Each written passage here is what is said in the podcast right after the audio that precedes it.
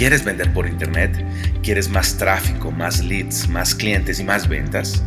Hola, mi nombre es César Sánchez y te doy la bienvenida a nuestro podcast Consumer Lab. Así que prepárate para aprender las mejores estrategias y tácticas que te llevarán a tener éxito en el exigente y competido mundo del e-commerce, marketing digital y emprendimiento. Bienvenidos. ¿Cómo identificar productos o industrias con futuro para el mundo del e-commerce? Bueno, todos queremos encontrar eh, productos con futuro, eso es una realidad. Necesitamos como tiendas en línea eh, siempre poder contar con, en nuestra oferta con productos con potencial de crecimiento.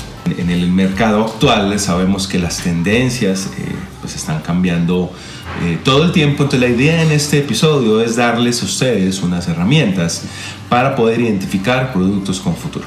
La primera herramienta es muy muy sencilla de utilizar, es gratuita y se llama Google Trends. Eh, esta herramienta nos permite analizar términos de búsqueda y ver su historial, su comportamiento, su volumen de búsqueda, su volumen de interés eh, a través del tiempo en diferentes zonas geográficas, en las zonas geográficas que queremos eh, analizar.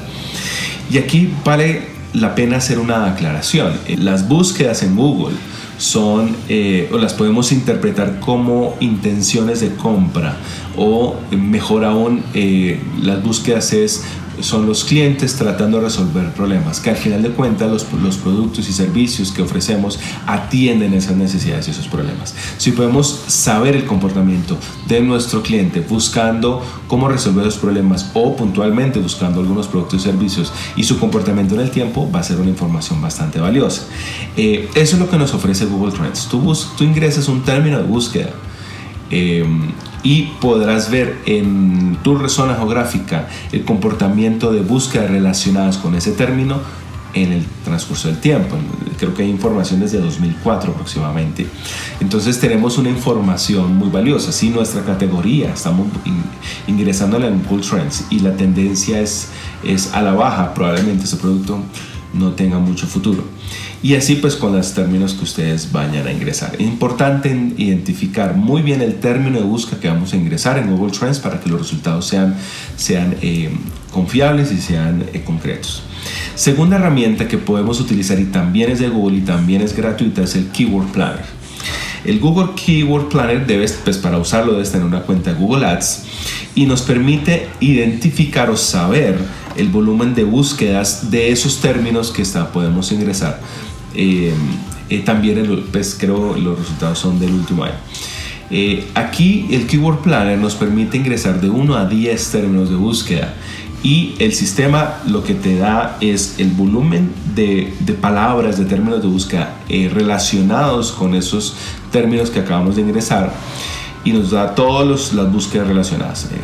hay búsquedas que nos da 1000, 2000, 5000 términos relacionados y de cada término nos da un histórico del volumen de búsquedas tanto del último año, el promedio del último año, como mes a mes del último año.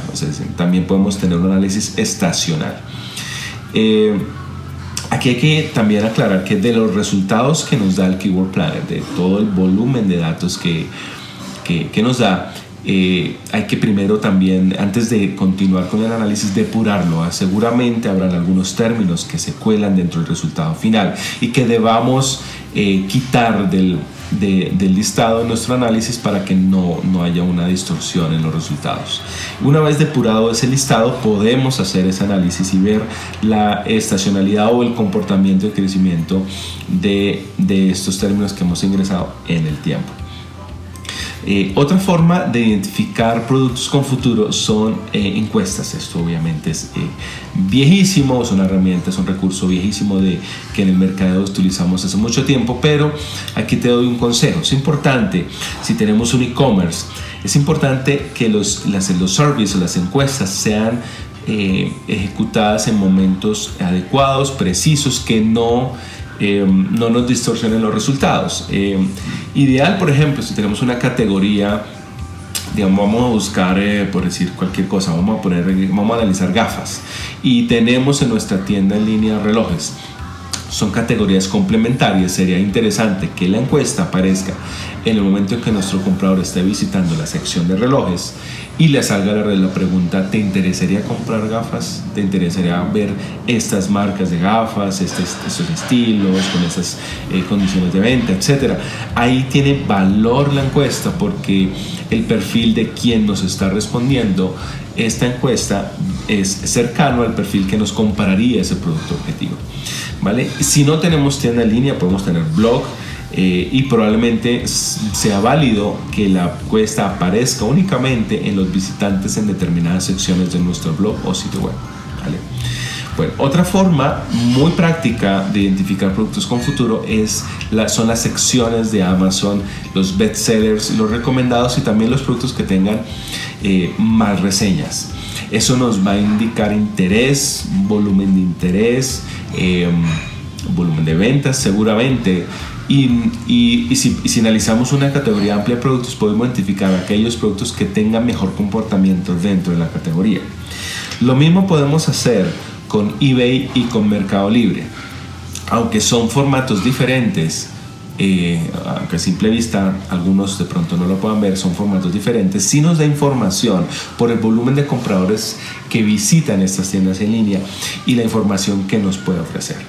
En Mercado Libre están las reseñas, las calificaciones y los productos y podemos ver cuántos cuántas reseñas tiene cada producto, cada publicación. Lo mismo en eBay, entonces podemos identificar productos con futuro de esa manera. Hay una herramienta relacionada con Amazon que se llama Jungle Scout. Esta, esta herramienta eh, puede estimar el número de ventas en Amazon de un producto una categoría. Eh, puedes visitarle, puedes también utilizarla para identificar ese, e, e, ese volumen de ventas que obviamente es una información bastante valiosa. Eh, conclusión, hay varias herramientas que nos ayudan a identificar productos con potencial y productos que espera, podamos esperar con una buena probabilidad que tengan un buen comportamiento, ojalá creciente en el futuro. Eh, Google Trends, tenemos el Keyword Planner de Google también, debes tener una cuenta de Google Ads para utilizarlo. Eh, podemos hacer eh, service, encuestas, ojalá en momentos y secciones que estén relacionados con ese mercado objetivo que queremos analizar. Eh, la sección de Amazon, los bestsellers, los recomendados y los que tienen más reseñas. Lo mismo podemos hacer en eBay y Mercado Libre. Y por último, Jungle Scout, que es una herramienta para estimar el número de ventas de Amazon. De esta manera podemos estimar alternativas interesantes de productos o categorías con futuro para nuestro e-commerce. Gracias por escuchar nuestro podcast. No olvides suscribirte para recibir el mejor contenido semanal que te ayudará a aumentar tus ventas por Internet. Visítanos en cesarsanchez.com.com, en el sitio de nuestra agencia digital living36.com o en nuestras redes sociales. Nos vemos en la próxima.